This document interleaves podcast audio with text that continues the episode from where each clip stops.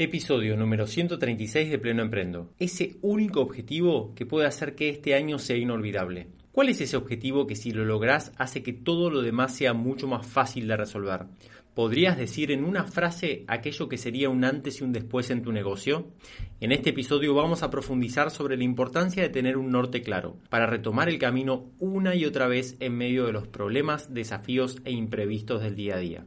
Con herramientas simples y ejemplos, quiero ayudarte a que definas un gran qué y que lo logres siendo muy flexible con el cómo.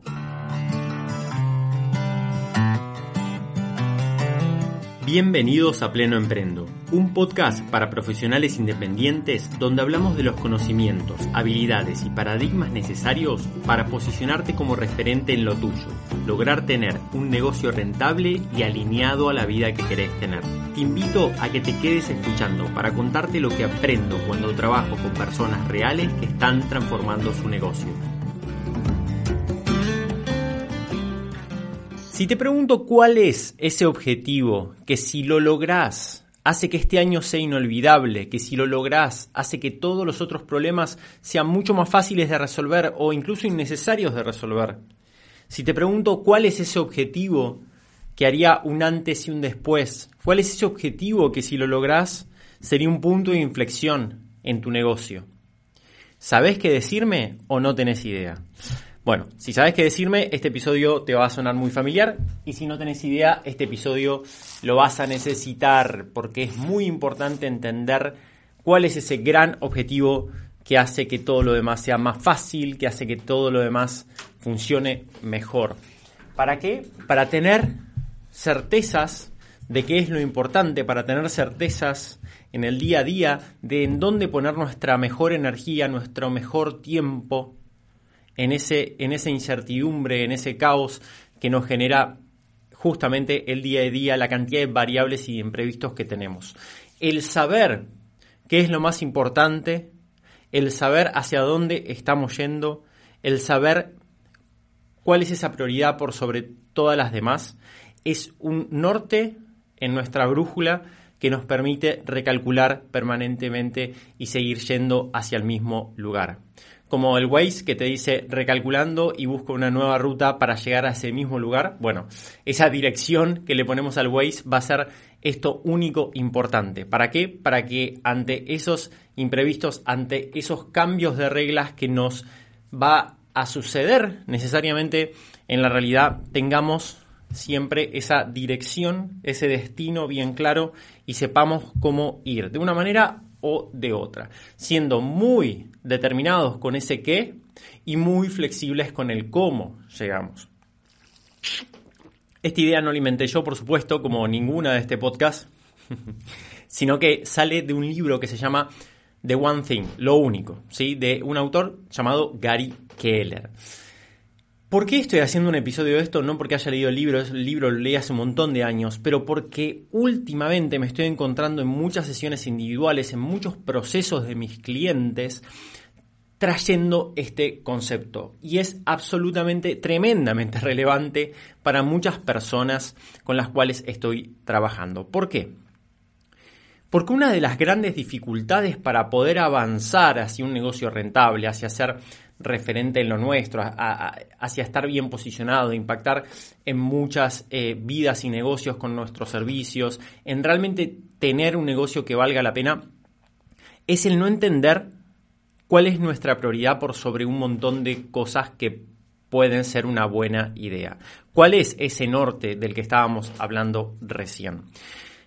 En la realidad, lo que sucede es que uno quizás o, mejor dicho, lo que le pasa a muchos de mis clientes es que saben hacia dónde quieren ir, pero en el camino se van encontrando y divirtiendo y entusiasmando con un montón de cosas y ese objetivo se termina como eh, eh, empieza a ver como una niebla hacia ese objetivo, se pierde el camino y, empezamos como a girar en círculos de alguna manera y no podemos avanzar considerablemente hacia esa eh, hacia esa dirección. Por eso es que necesitamos herramientas para tenerlo presente. Ahora vamos a ver cuáles son esas herramientas para, para comer este elefante en pedacitos, para poder avanzar consistentemente hacia una dirección que valga la pena. Pero lo que quiero decir es que este concepto no es algo aislado, algo intelectual, algo racional que, difícilmente tenga como eh, alguna aplicación. Esto es algo totalmente trascendente para, para, el día a día de, las personas que están haciendo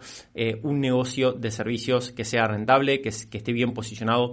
Eh, y por supuesto que, como todo, esto es aplicable a todos los roles, ¿no? Cuando yo, yo siempre le doy el enfoque de los negocios porque de eso se trata Pleno Emprendo, pero la realidad es que son conceptos y principios que podemos aplicar a todo en la vida, como vamos a ver eh, ejemplos más adelante. ¿Cuál es el gran problema que aborda este, este, este concepto y esta herramienta, vamos a decir, este paradigma? Es lo, fácil que es perder el foco, ¿no? O sea, lo, lo fácil que es perder el foco y que se nos alejen los objetivos.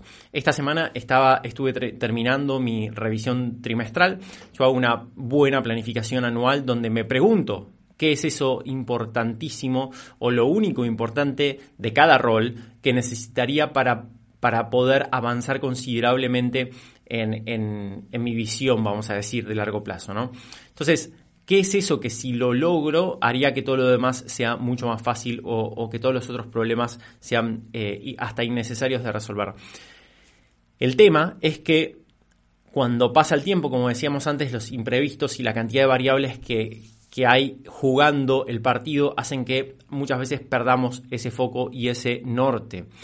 La revisión trimestral tiene el objetivo, por lo menos dentro de mi estructura de planificación, de decir, bueno, a ver, lo que estuve haciendo este último trimestre, ¿me estuvo acercando de la mejor manera hacia ese objetivo? ¿Ese objetivo que me propuse sigue siendo relevante o necesito modificarlo? Y eso es un poco lo que hice. Eh, me di cuenta de que había cosas que me había propuesto para el año, que ya las había cumplido, ¿no? Como, como muy buena noticia, entonces ya no eran relevantes porque no eran un objetivo que me invite a un cambio, entonces tuve que modificar ese objetivo y a la vez tuve que ajustar un poquito lo que venía haciendo en, cada área, ¿no?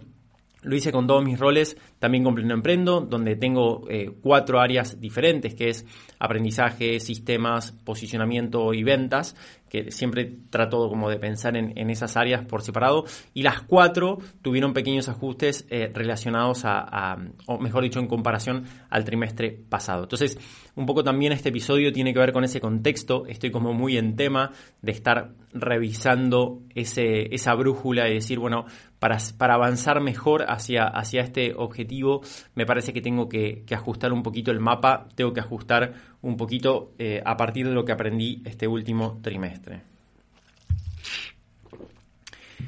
La estantería de las prioridades. El otro día hablando con, una clienta que, viene bien, pero que estaba un poco desenfocada, me di cuenta y le puse este ejemplo. Le digo, mira, creo que tu, tu gran problema es, el desastre de tener todo a la misma altura. Es el desastre de que en la estantería de las prioridades todo esté en el mismo estante. ¿sí? Y eso es, es, realmente la receta para no lograr nada. No sé cuál es la receta para lograr cosas, pero la receta para no lograr nada y frustrarte y estancarte y dar vueltas en círculo definitivamente es no establecer prioridades. Se dice, no sé si es verdad o no, pero está bueno el ejemplo eh, y sirve como para reforzar esta idea de que la palabra prioridades no tenía plural en, en, un principio, sino que era prioridad y no existía el plural y que nosotros en nuestro mundo moderno, en nuestra en, nuestra, en nuestro vicio de querer hacer más cosas de las que podemos, eh, le pusimos eh, el, plural y, empezamos a hablar de prioridades, como si existiera es, eh, tal cosa, ¿no? Entonces, un poco el objetivo de, de, esto de, de, lo único importante tiene que ver con volver a ese, a ese singular de prioridad, de decir, bueno, dentro de este rol, ¿cuál es mi prioridad? Y punto, no cuáles son mis prioridades porque si no de esa manera empezamos a colocar en la estantería de las prioridades todo al mismo nivel. Hay un libro, ay, no me acuerdo cuál es, no sé si es hábitos atómicos o algún otro, bueno, no importa, pero es un libro que leí últimamente sobre, sobre productividad y hábitos, en donde hablaba de la estantería de las prioridades y decía, bueno, nosotros tenemos que tener muy claro que cada parte de nuestro negocio, nuestra vida en general, tiene tiene que tener diferentes eh, alturas, ¿no? Y, tener muy presente y decidir con conciencia y en momentos de fortaleza qué vamos a poner en cada uno de estos estantes, porque no es lo mismo y porque tenemos que tener muy claro qué es lo más importante, qué es lo que va debajo, qué es lo que va debajo y qué es lo que va debajo, para poder tomar decisiones a partir de ese orden. Porque cuando nosotros ponemos todos a la misma altura, las decisiones se nos hacen tremendamente difíciles y no podemos avanzar. Ese es el gran problema de, que las decisiones se nos hagan muy difíciles, que no podemos avanzar. Después voy a poner algunos ejemplos y nos vamos a dar cuenta de lo que estoy hablando. Quiero hablar de algunas herramientas claves para, hacer que todo esto suceda, para decir, bueno, ¿cómo hago para tener esto claro, ¿no? De, de qué es eso único e importante y cómo hacer para, que, para ejecutarlo, ¿no? Porque podemos saber muy bien ¿Qué es eso importante? Quizás porque tenemos algún momento de lucidez, pero después eh, eh, eh, el día a día nos hace perder el foco, nos, hace perder ese norte y, eso es igual de trágico, ¿no? Porque podemos tener la certeza de lo que queremos hacer, pero igual después perder el norte. Es igual de importante poder discernir entre lo que realmente queremos y cuál es ese norte y cuál es ese mapa, como también poder mirar el mapa todos los días, ¿no? O sea, de la misma manera que vos podés planificar un viaje y decir, bueno, mira, voy a ir de acá hasta acá y tener todo súper claro, pero después si en el viaje no tenés ese mapa, no revisas la brújula, también te vas a perder. Entonces, es tan importante hacer el mapa como después mirarlo, como también corregirlo, como también aprender en el camino. Entonces, ¿cómo hacemos para comer ese elefante en pedacitos? Esos grandes proyectos, ¿cómo hacemos para hacerlo, para hacerlo suficientemente chiquito como para que todas las semanas podamos comer un plato. Yo creo que acá una de las grandes claves es darle seguimiento con momentos predeterminados. Ya está, terminó el episodio.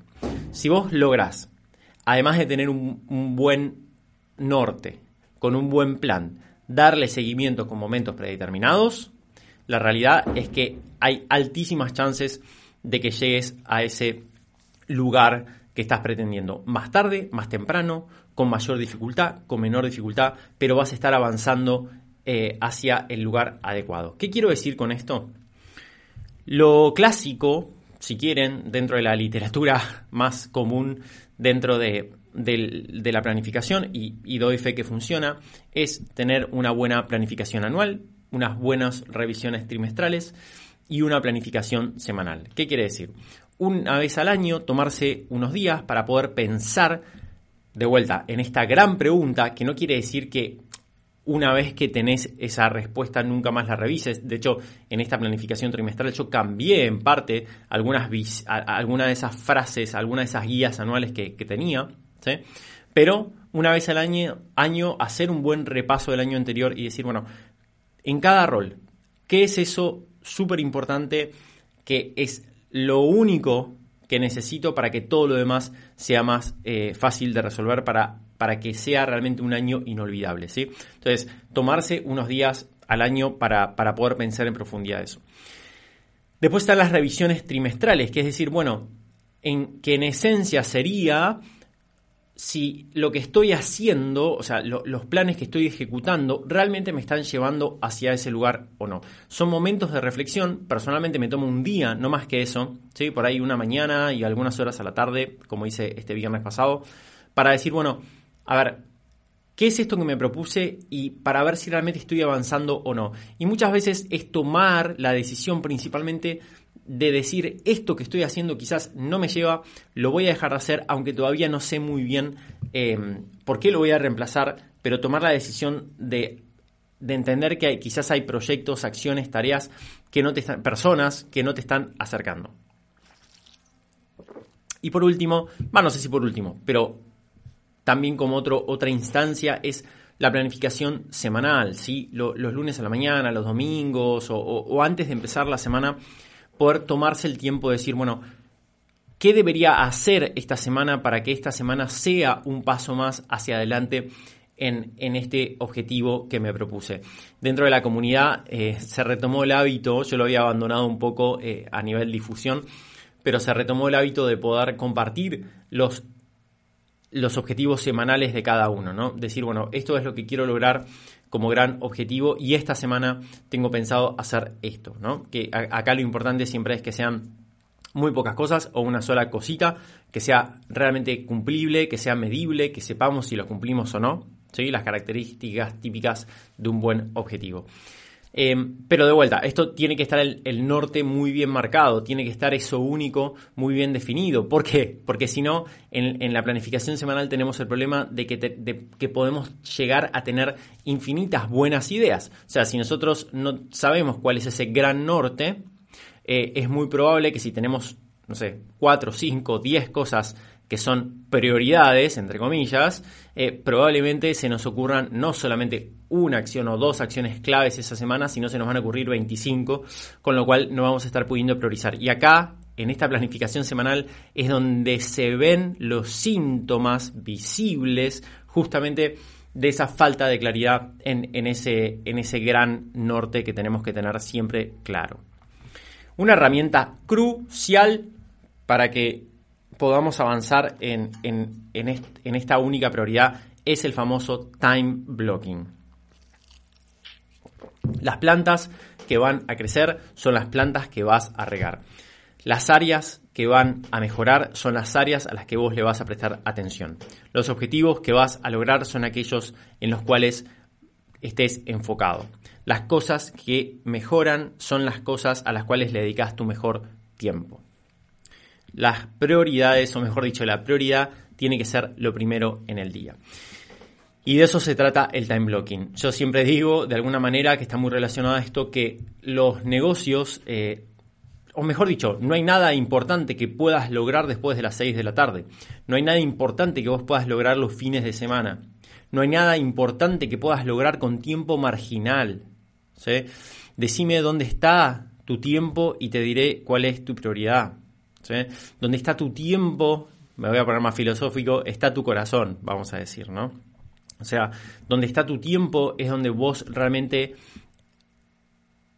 estás poniendo tu energía vital. Entonces, acá hay una gran, hay un gran error, vamos a decir, o una gran contradicción que muchas veces se dice que mi prioridad es esto y en realidad después paso las mejores horas del día, que por lo general son a la mañana, las más productivas, la de más lucidez, haciendo otra cosa. ¿sí? No, porque mi prioridad es el servicio al cliente y después estoy eh, de toda la mañana en realidad trabajando en a ver cómo exprimir un centavo más mi rentabilidad bajando costos. Entonces, perdón, pero tu eh, prioridad no es el servicio al cliente, tu, prioridad es tu rentabilidad. No está mal, pero digamos las cosas como son. Entonces, eh, muchas veces también nosotros cometemos, y, acá hay que ser muy autocríticos, de, estar diciendo que nuestra prioridad es una cuando en realidad le estamos dedicando nuestro mejor tiempo a otro.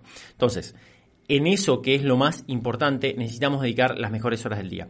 ¿Tienen que ser seis horas por día? No, no hace falta, pero sí tiene que ser lo primero. ¿sí? O sea, primero lo primero.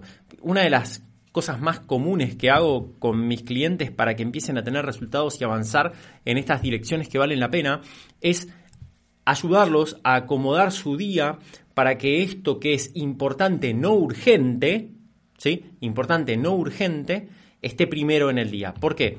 Porque si nosotros dedicamos a las cosas por ahí importantes, urgentes, o a las cosas no importantes y, urgentes durante todo el día, se nos va a ir nuestra energía vital y no nos va a quedar lo que, lo que necesitamos ¿sí? a la tarde, al final del día, para poder trabajar enfocados en estas cosas. ¿Por qué?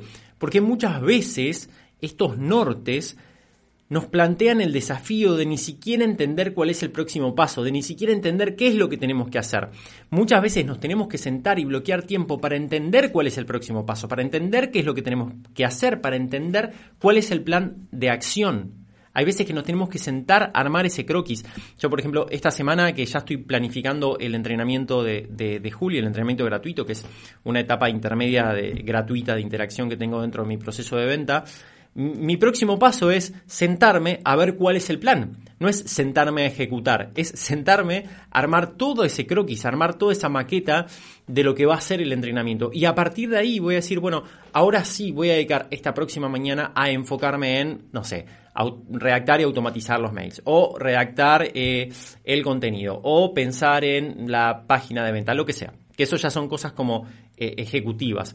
De hecho, yo siento que cuando ya tengo ese plan y voy directamente a ejecutar, siento como cierta liberación y cierto, cierto, es mucho más placentero, ¿no? Entonces, fíjense que a veces la dificultad es sentarse a entender qué es lo que tenemos que hacer. Sentarse a entender cuáles son las partes del problema y del proyecto. Sentarse a entender cuál es la próxima acción de cada parte del proyecto. ¿sí?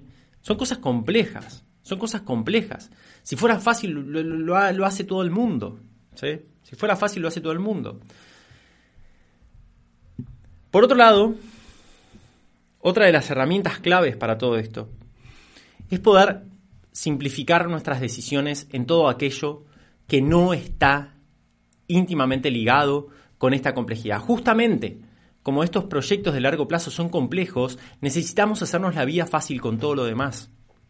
Existe un agotamiento cognitivo, un agotamiento por toma de decisión que tenemos que, que aceptar y tenemos que trabajar para poder liberarnos de esa carga cognitiva innecesaria. ¿Qué quiero decir esto?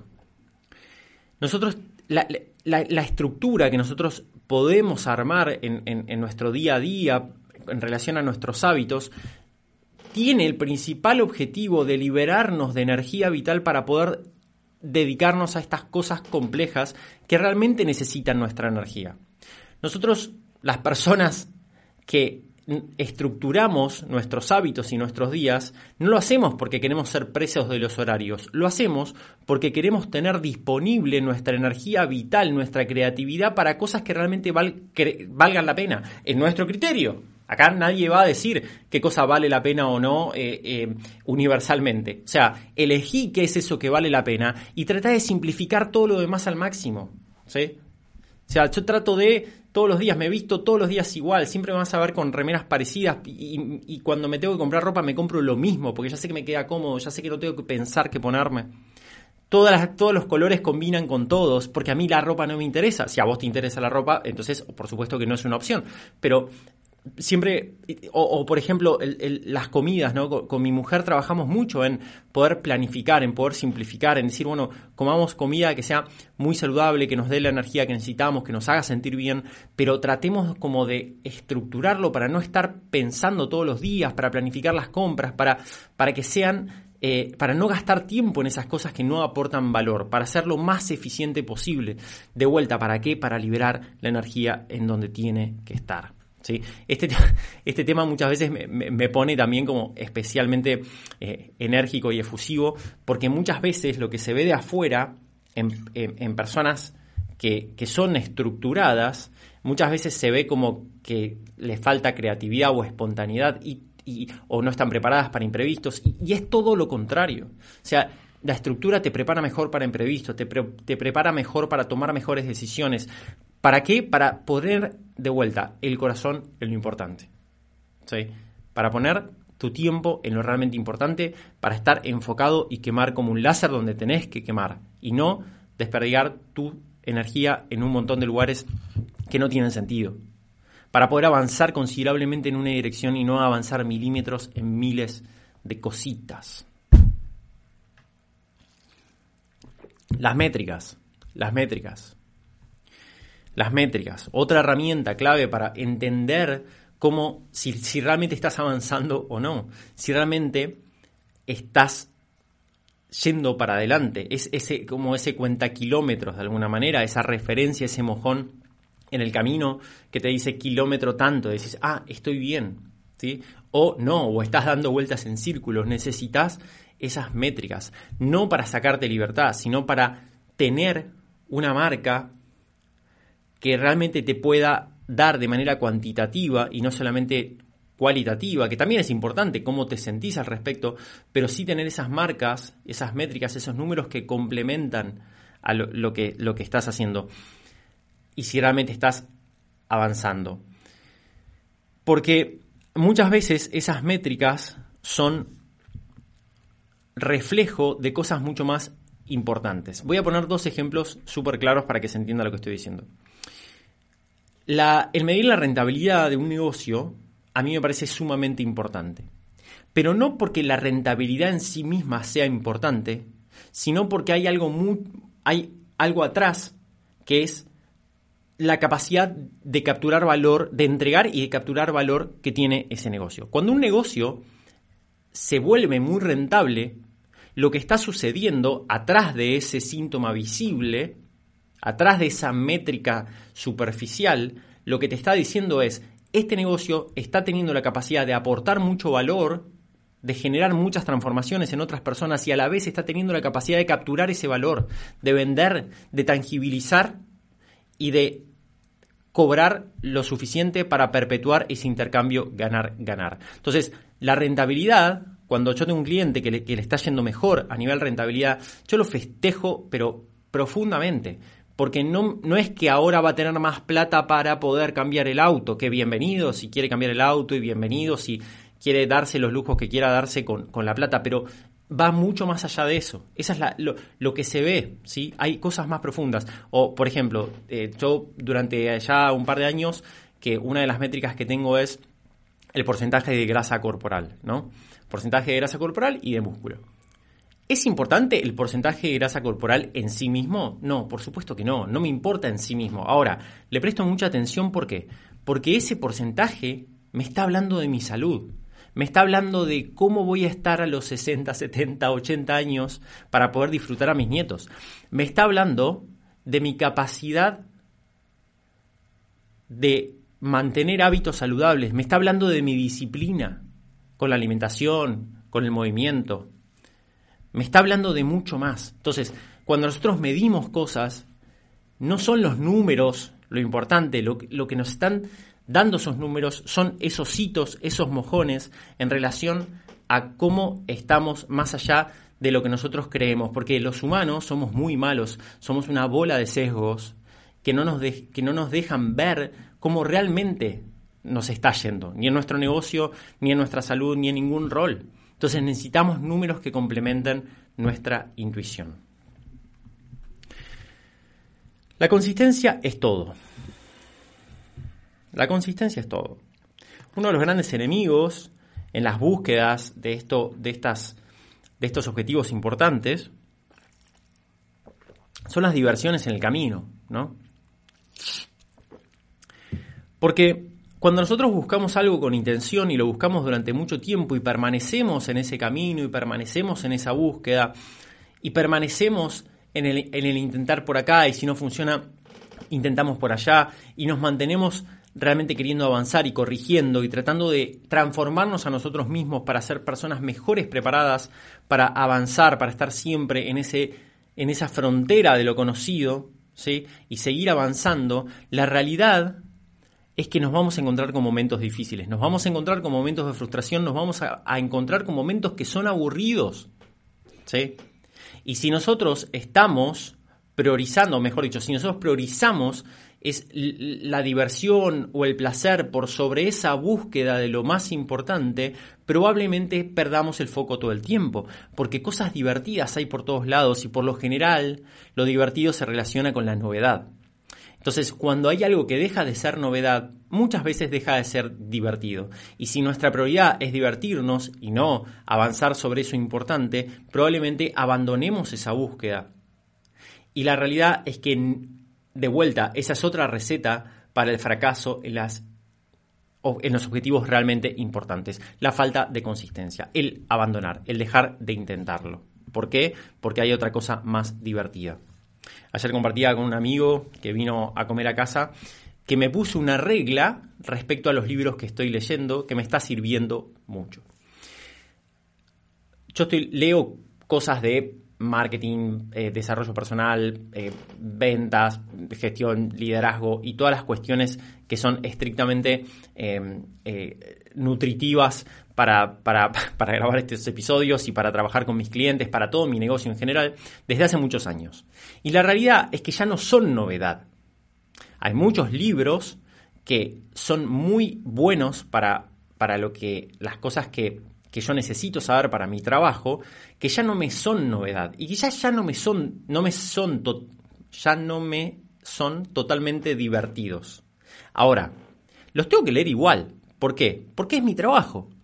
Y a mi negocio, a los resultados de mis clientes, a mis clientes, no les interesa si es divertido o no para mí lo que estoy haciendo.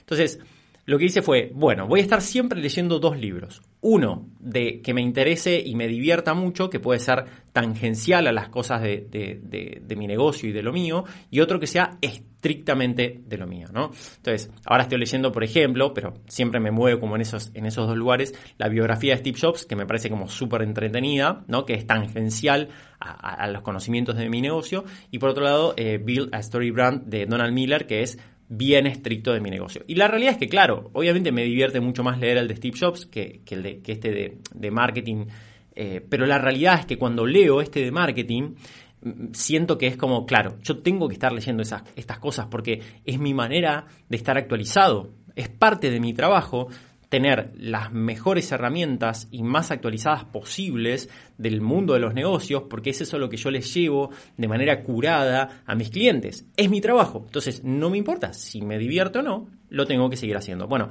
y así hay un montón de cosas que para poder sostenerlas en el tiempo necesitamos desligarnos de si es divertido o si nos genera placer.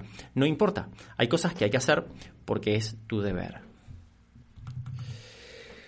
Por otro lado, esto es algo sumamente importante también con respecto a, y muy relacionado con lo que decía recién, es que el otro día lo ponía en una frase en, Instagram que decía, lo, difícil de decirle que sí a las cosas excelentes y de enfocarte en las cosas excelentes es tener que decirle que no a lo, a lo muy bueno. Yo muchas veces digo lo mismo que mis, eh, mis clientes son personas que, que tienen mucha vocación, que están muy dedicados, que están muy formados por lo general. Y la realidad es que saben que no pueden estar paveando, vamos a decir. Ninguno pierde el tiempo mirando series o jugando a los jueguitos, ¿no? Entonces, ¿qué pasa?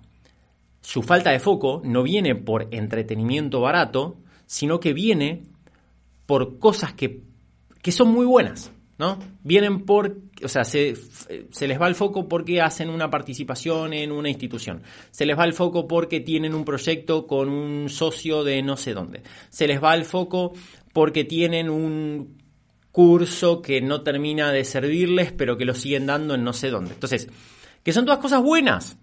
Que son todas cosas que parecen buenas, que vos la decís, decís, che, ¿te parece bien que haga esto? Y sí, la verdad que suena bien. Ahora, por lo general, esas cosas son enemigos de lo excelente. Y esa es la gran dificultad del foco. Esa es la gran dificultad del foco. Las cuestiones que son muy buenas y que van en contra de lo excelente. Entonces, esa es la gran pregunta. El otro día también lo, hacían en, un vivo, les preguntaba eso en un vivo de la comunidad interna. Les decía, miren, ¿a qué, cosa, ¿a qué cosa muy buena le van a decir que no para darle espacio a eso excelente? ¿Sí? El otro día escuchaba a Santi Salum con una definición de minimalismo que me gustó mucho, que es, mira, el minimalismo no es hacer poco o tener poco. No se trata de poco, se trata de tener mucho espacio y recurso para lo realmente importante. Y a, y a, eso me refiero con minimalismo, con esencialismo, con avanzar considerablemente en una dirección. Se trata de darle como, como ese, esos recursos a lo realmente importante. ¿sí? Y acá hay una gran dificultad que déjame que te lo diga porque esto trabajando con mis clientes es, absolutamente fundamental muchas veces. Que hay un sesgo acá dando vueltas, que cuando uno le tiene que decir que no a algo actual, está comparando una pérdida actual por una ganancia futura. ¿Y cuál es el problema de esto? Las pérdidas se sienten mucho más que las ganancias a nivel emocional, ¿no? Eso es un sesgo cognitivo. O sea, nos genera mucha más intensidad emocional perder 100 dólares que ganar 100 dólares. En intensidad es mucho más intenso perder 100 dólares. Y por otro lado, le damos muchísima más importancia al presente, ¿no? Que al futuro. Hay, creo que se llama descuento hiperbólico, algo así, el sesgo. Bueno, no viene el caso. Pero si vos a, a un grupo de personas le preguntás, bueno, ¿preferís 100 eh, dólares ahora o 120 en un año, por más que matemáticamente sea mucho más beneficioso, la mayoría de la, eh, o sea, esperar un año, la mayoría de la gente te va a decir 100 dólares ahora. Entonces, ahí se nos, se nos juntan dos sesgos para decirle que no a cosas que estamos haciendo. Primero, el que valoramos más eh, el presente que el futuro, y por otro lado, que nos genera mucho más intensidad las pérdidas que las ganancias. Entonces, cuando nosotros tenemos que decirle que no a algo que nos está generando un beneficio en el presente por darle espacio y recursos a algo que nos puede generar recursos en el futuro, Eso es muy difícil, pero te aseguro que es una habilidad que tenés que desarrollar.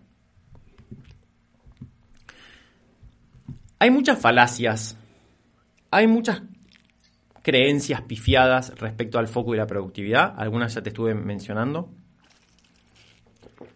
Pero una de las más terribles, perdón, me voy a sonar. Una de las más terribles es la falacia de la personalidad. No sé si se llama así, se lo, puse recién, ¿eh? no, no sé si, si alguien le dijo así alguna vez. La falacia de la personalidad. Pensar que el estar organizado, el generar estructuras productivas, el ser una persona enfocada, es una cuestión genética o es una cuestión así como astral o media mística, ¿no? A, mí, a ver, muchas veces no entro en, debates cuando lo, cuando lo escucho de esa manera porque muchas veces no tengo el tiempo o no vale la pena, pero escucho mucho más seguido de lo que me gustaría el decir como no, lo que pasa es que vos sos así, vos sos estructurado, entonces por eso es que, que haces estas cosas, pero a mí no me sale porque en realidad yo soy diferente, o, o, o, por ahí visto más desde un punto de vista, como decía, no sé si astral es la palabra, porque no sé nada del tema, pero decir como, no, bueno, vos sos, sos aire y yo soy más tierra y vos no sé qué cosa, entonces por eso es que vos podés organizarte o, o por eso la otra persona se puede organizar, pero yo no, porque en realidad soy más volada, porque soy aire. ¿De qué estamos hablando? Si vos no podés tener consistencia en objetivos de largo plazo, no es una característica de personalidad, es un problema. Es un problema son cosas que se aprenden, son justamente las técnicas y los conceptos de productividad son medicina para los enfermos, no son cosas para los perfectos que son así de nacimiento. Justamente el tener herramientas que nos permitan organizarnos en el caos del día a día, no depender de nuestra memoria ni de nuestras emociones, son cosas que necesitamos las personas que no nos salen naturalmente, que somos frágiles que, somos inestables. Justamente para eso se necesitamos la estructura, para poder determinar en momentos de fortaleza ciertas cosas y después hacernos la vida más fácil cuando suceden los problemas, los imprevistos y los cansancios y los agotamientos del día a día. Si no podemos mantener proyectos de largo plazo, no, no es nuestra personalidad, no es nuestro ADN, no son nuestros genes. Es algo que podemos y si tenés un sentido de trascendencia, debes trabajar. Hace un tiempo, antes de empezar con Pleno Emprendo, y esto lo comento porque muchas, o sea, hoy la realidad es que hace muchos años que trabajo esto y en parte porque me dedico a esto y enseño esto, es que pruebo y realmente lo que tiene que ver con la estructura, con, con eh, con establecer prioridades, la planificación, los hábitos en general, lo tengo muy desarrollado. Pero no siempre fue así.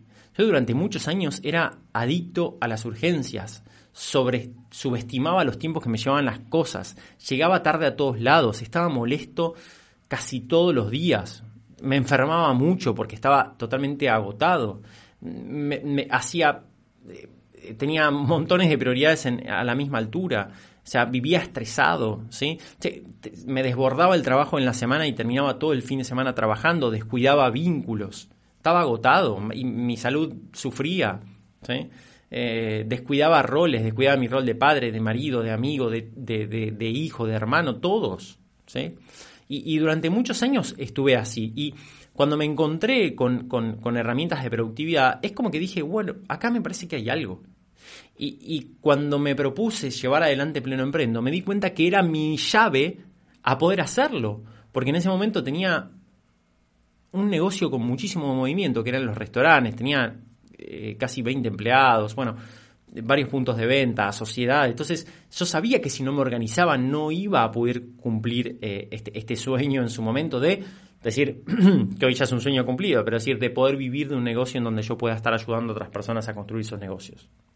Entonces, ahí fue cuando dije, bueno, ok, esto es, esta es mi, jugada, ¿no? Este es como mi, em, mi gran apuesta. Y, aposté por la productividad personal. Y eso fue como un poco mi, mi, comienzo con, con, Pleno Emprendo. Pero digo, sepan que quien les habla y que cualquier persona que tenga muy incorporado esta parte de planificación, de, hábitos, y que vos digas, ah, mira, cómo eh, parecería que se ve desde afuera, que es una cuestión como genética y que siempre esa persona fue así. No es así, no es así. Justamente esto es medicina para los enfermos, o sea, para las personas que no sabemos frágiles e inestables, que por eso necesitamos la estructura, por eso necesitamos herramientas de planificación.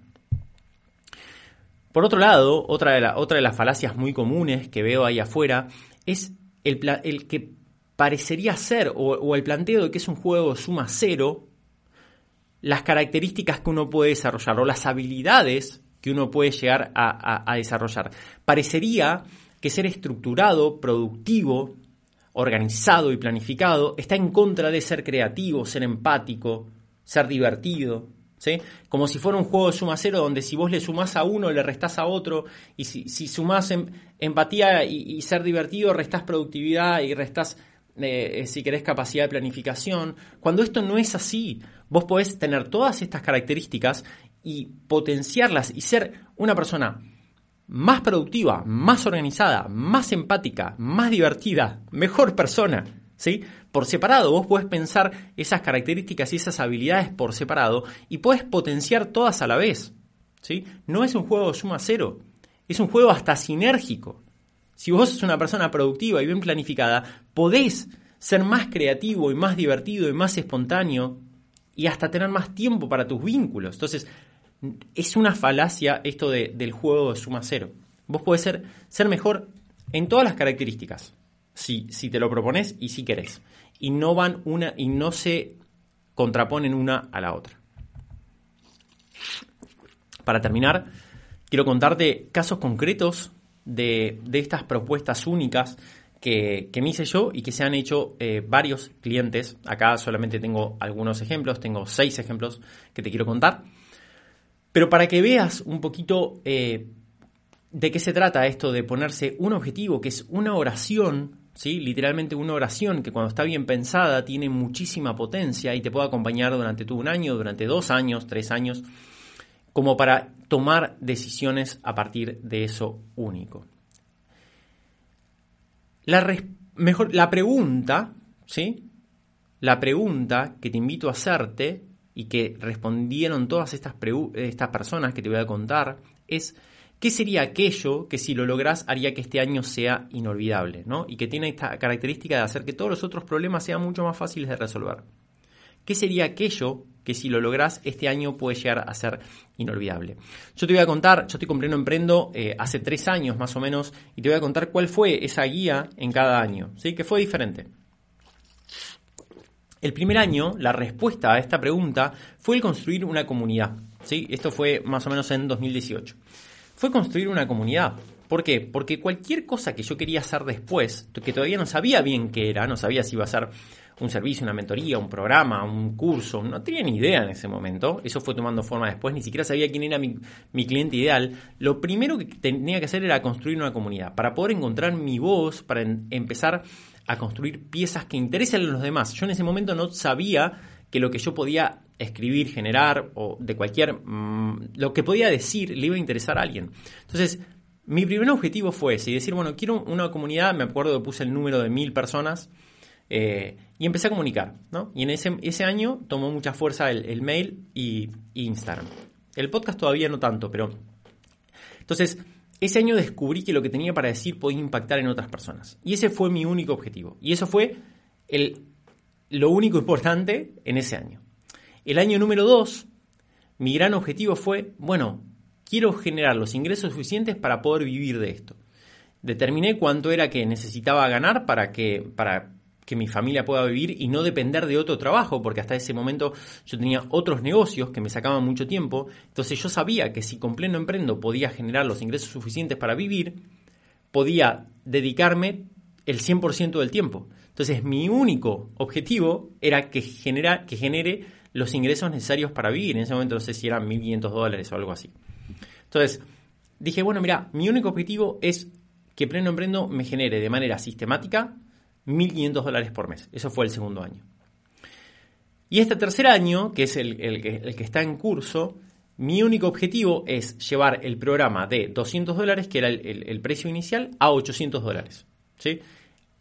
Todas las cosas que tengo que hacer ahí, que es mejorar mucho el programa, mejorar mi proceso de venta, mejorar mi capacidad de venta, mejorar los lanzamientos, entrar a nuevos países, llegar a personas con mejor eh, poder adquisitivo. Todo eso va a estar atrás de, esa cuestión. Ahora, si yo logro eso, voy a tener, o sea, voy a tener con la misma cantidad de tiempo recursos por 5 como para poder el año que viene volver a elegir cuál va a ser ese nuevo objetivo. Y esto está muy ligado a la opcionalidad que hablábamos el otro día, ¿no? Decir, bueno, con, con esa cantidad de recursos y con esa cantidad de tiempo y con esa cantidad de conocimiento, con todo lo que aprendí ese año, probablemente tenga muy buenas opciones para elegir lo que viene. Voy a, no voy a nombrar los, no, voy a decir la profesión pero, y el oficio, pero no los nombres de los casos que tengo porque no les pedí autorización, entonces voy a decir solamente el oficio. Eh, hablemos del caso del artista, ¿sí? El caso del artista que tuvo como respuesta a esta pregunta de qué sería aquello que si lo logras hace que su año sea inolvidable, la respuesta fue posicionarme como referente de este estilo particular de tatuajes y tener lista de espera de uno o dos meses. ¿sí? ¿Por qué? Porque si él se posicionaba como referente de un estilo de tatuajes, él ya sabía, ¿sí? O sea, esto fue un trabajo en conjuntos, en conjunto, de que se le, se iba a empezar a abrir un montón de puertas, ¿sí? Porque al ser referente de ese estilo, se empieza de alguna manera a posicionar dentro de un ambiente que las posibilidades empiezan a multiplicar. Y la lista de espera lo que tiene de bueno es que cuando en, el caso de, o sea, en este caso en particular, cuando vos tenés lista de espera, podés vender el mes que sigue, suponete si vos tenés dos meses de espera, podés vender el tercer mes teniendo mucho tiempo para vender. Entonces, al tener mucho tiempo para vender y a la vez recursos para vender, podés vender con un precio de sesión mucho más caro porque tenés tiempo para vender. Y hay un montón de personas que te pueden decir que no, que no importa, porque todavía me faltan dos meses para quedarme sin trabajo. ¿Entendés? Entonces, de esa manera se puede vender mucho más caro, se puede vender mucho más tranquilo. Y eso obviamente va a hacer que cuando logre eso esté muy bien parado para elegir el paso que sigue. Caso del nutricionista. La respuesta fue, crear un programa donde converjan todo lo que estoy haciendo para multiplicar por 2, por 4, por 5 el valor de mi hora. Esta persona estaba trabajando con 4 o 5 frentes, ¿sí? tenía un curso por acá, un desafío por acá, las sesiones por acá, eh, las otras sesiones con otro esquema por allá. Y claro, todo eso no había nada que esté demasiado posicionada, ninguna de esas propuestas estaba sistematizada, entonces no las podía intencionar, no podía crecer, no podía medirlas, era un caos. Entonces, lo único que tenía que lograr es hacer un programa en donde todas las cosas que realmente funcionan y aportan valor estén eh, organizadas en, un solo programa, en una sola propuesta. ¿Para qué? Para poder medirla, para poder hacerla, para poder mejorarla, para poder optimizarla, para poder escalarla.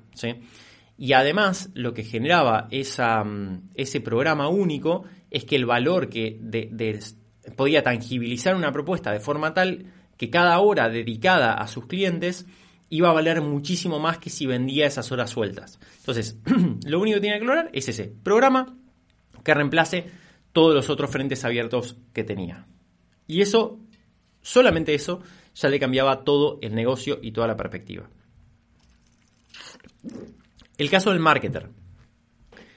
La respuesta a la pregunta de qué es eso único que, que soluciona todos los demás problemas es reemplazar los 25 clientes con su estructura actual de 100 dólares promedio, ¿no? Como de fee mensual a 400 dólares promedio. O sea, ¿qué quiere decir esto? La persona esta se propuso que lo único importante era mantener su estructura porque no quería contratar más gente ni tener más cantidad de problemas a nivel costo fijos. Entonces, él sabía que solamente podía tener 25 clientes, más menos, pero 25 clientes, pero en vez de que tenga un fee de 100 dólares, que, tenga un fee promedio de 400 dólares. Entonces él iba a multiplicar por 4 su facturación, ¿sí? su rentabilidad por mucho más, porque en realidad ya estaban pagos todos los costos fijos, solamente reemplazando clientes. Entonces, él no iba a buscar más clientes, ni iba a buscar más gente, ni iba a cambiar de, nada, simplemente iba a hacer foco en un nicho y generar los sistemas de, de venta necesarios para reemplazar eso. Y fíjense cómo una tremenda complejidad que puede llegar a tener un negocio se simplifica en tengo que estabilizar un montón de variables y solamente traer gente que pueda pagar un número más cercano a 400 dólares por mes y no a 100. Y ese es mi único problema a resolver. ¿sí? ¿Es complejo de resolver? Claro que sí, pero es el único problema a resolver. Y eso es lo interesante, que podemos enfocar toda nuestra energía en eso.